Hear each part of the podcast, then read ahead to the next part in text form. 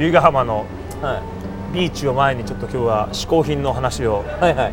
ちょっと荒れてますね今日。ちょっとあの今日今日ちょっとね思ったより荒れて海に泳いじゃいけないぐらい。でもみたいね。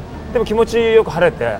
風がいいですね。風が良くて、はい。あのハリスさんがもうとにかく晴れ男だということもでう完全に。今日は嗜好品の話をちょっといろいろとした。いなと思うんですけども、はい。まずはハリスさんに一つ嗜好品を。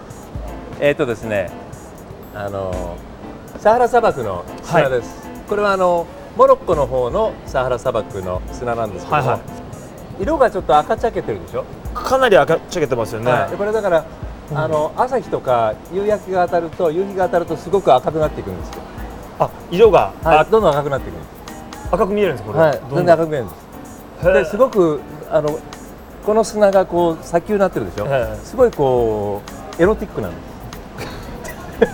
いやあのやっぱハリスさん砂漠を見てもそこにやっぱエロさを感じますかちゃんと？すごい感じました。あの女性です。サハラ砂漠は。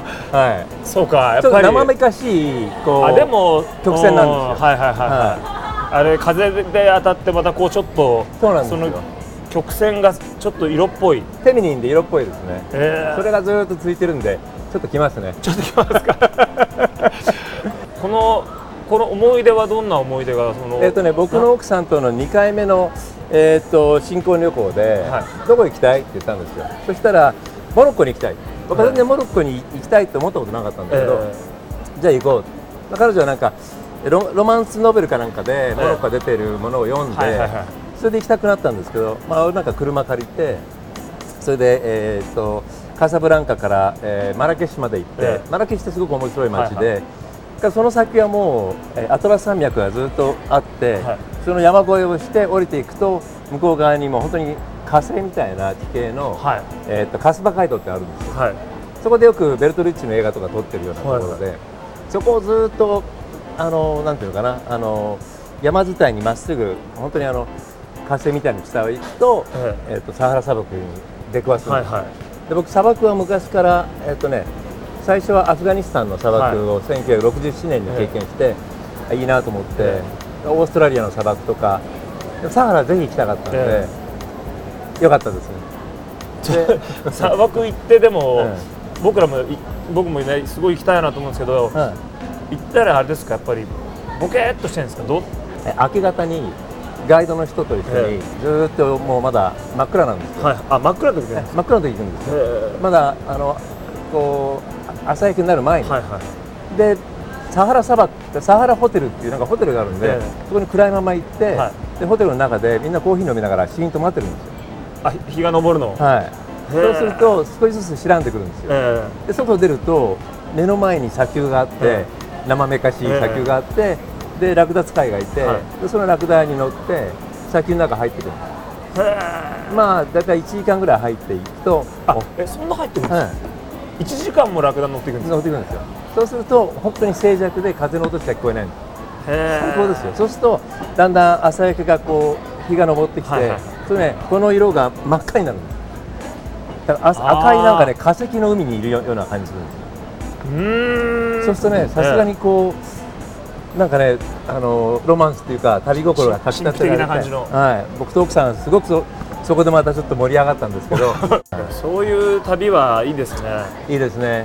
やっぱどうしても意外と旅でこう時間ないと観光地みたいなところに行っちゃうじゃないですか、ね。まま街に行っちゃうじゃないですか、なない方にない方に行くっていうそうですね。なるべくツーリストになるんじゃなくて、えーっと旅人になりたいんですよ、ええ。だからそういうとこやっぱり選んじゃうんですよね、あはーいやー旅人いいですね。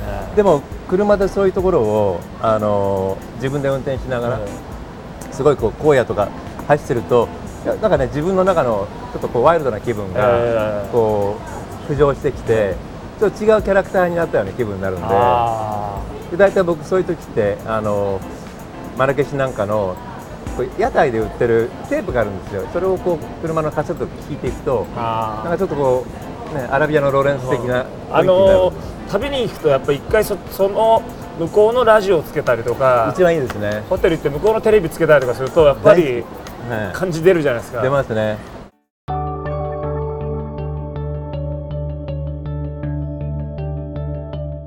あの僕もちょっと嗜好品をはいはい。持ってきたんですけどもこのですね僕は本なんですけどもインドのカレーは夕日色というですね、はいはい。あのこれあの田町にホーカーズっていうカレー屋さんがあるんですよ。はいはい。でそこのまあ店主さんの本なんですけども、はでこの店主さんがあのアイルランドで、えー日本大使館で大使館のその、えーキッチンの料理長をやっていたりとか、はいはい。それであの、まあ、それこそアイルランド大統領とかにも料理出してたりとか、はい。でその後世界中に旅行に行って、うんまあ、インドにも行ったりアフリカにも行ったりタイにも行ったりして、うん。それで世界中のカレーを食べて、まあ、結果その田町でカレー屋さんをやってる方なんですね。でこのお店がす,、まあ、すごい美味しいんですけどもたまに行くんですたまに行くんですよ、はでそこはそれこそアイルランド風っていうちょっとその、まあ、いわゆる欧風カレーもあったりタイのカレーもあったり、はい。インドもあってで普通そのカレー屋さんっていうとそういういろんなのあるのって本当は邪道なんですよねカレー屋さんそうですよね。カレー屋さん、まあ、インドなら普通インドだけ、はいはいはい。タイならタイだけなんですけど、はい。そういういろんなのがあってだから、はい。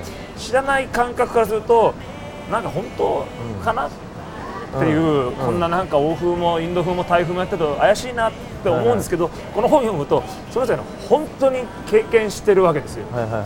あの本当その場所行ってるわけ。本当にその場所に行って、はい。タイでも行ってその現地の人にカレー習いインドでもカレー習い、はいはい。もちろんそのアイルランドでも大使館で働きっていうような食べ物屋さんのそのネットとかでその書くじゃないですか、うん。あの一般の人が。食べログとかね。食べログとはい。あそこはこうだうん。どうだ、だけど全然分かってないと。うん。やっぱり作ってる人たちの方がすごいはいはいはい。あの大体行ってなんかあそこのはちょっともうちょっと出汁がこうの方が良かったとか。よく分かってること言よってるよね。くタイで現あの現地で食べたカレーはもっとこうだったとか言うじゃないですか、はいはいはい。でも絶対やっぱやってる人の方が食べてるわけですよね。は それが僕これを読んで、いうん。それ痛感する痛感してやっぱお客さんの側から僕も行ってなんかちょっと偉そうにね、はいはいあタイで食べたのに比べてちょっとやっぱり本場とかって思っても 絶対お店の方が 絶対上である。そうだよね。やっぱ作ってる人の方が、うん。これはこの人自分のことも書いてる。これはもうじ自分自伝です本当に。あそう？あじゃあ面白そうだね。えへえ。全部その人の今までのその旅の話と、はいはい。あのカレー屋さんやるまでの話なんですけどえあそう。あの結構やっぱいろんな人にそのなんていうんですか芸能人とかの,、あの話を聞いてもまあ、いろいろあるだろうなってわ分かるじゃないですか、うん。でもやっぱ一変な言い方ですけど一普通の街の料理屋レストランの店主にもやっぱりいろんなストーリーがあるんだな。人一人一人にっていうのが分かって、えでしかもその旅旅のことなんで。えじゃあこれじゃあ旅の本なんですね。旅の本です。へえ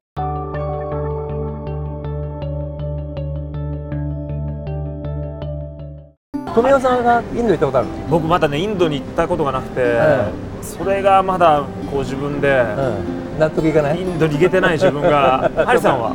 あのね僕1回だけ行ったんですけど、1967年に60はい。高校卒業してすぐスウェーデンからインドまでずっとあの放浪の旅に出たんです、はいはいはい。まあ、スウェーデンっていうか横浜からロシアスウェーデン。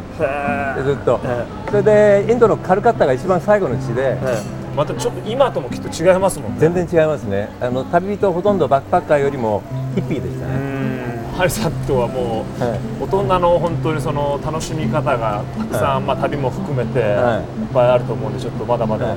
聞いていきたいと思いますので、ぜひ一緒に今度は旅しましょうよ。あ旅したいですね。俺ねあの旅キャリアなんではい。一人で旅するの嫌いなんですよ。えそうですか？全然ここの旅人じゃないんですよ。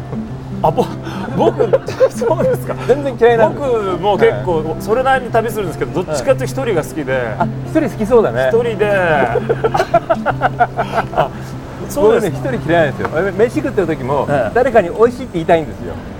だから一人で一人で行く時は隣の席の人とすぐ仲良くなって言うようにするんです。よこれうまいねっていやでもだから僕はいハリスさんにはちょっと旅に連れてってほしいですね。あぜひ行きましょうよ。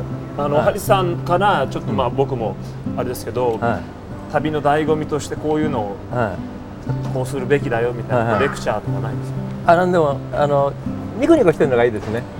ニコニコしてるとで国にもよるんだけど、えストーリーが向こうからやってきてくれるんであそのストーリーの中飛び込んでいくとすごく面白いですよ。あそれ僕できないですね。そうでしょ？結構割とむ孤独感を孤独感を味わって。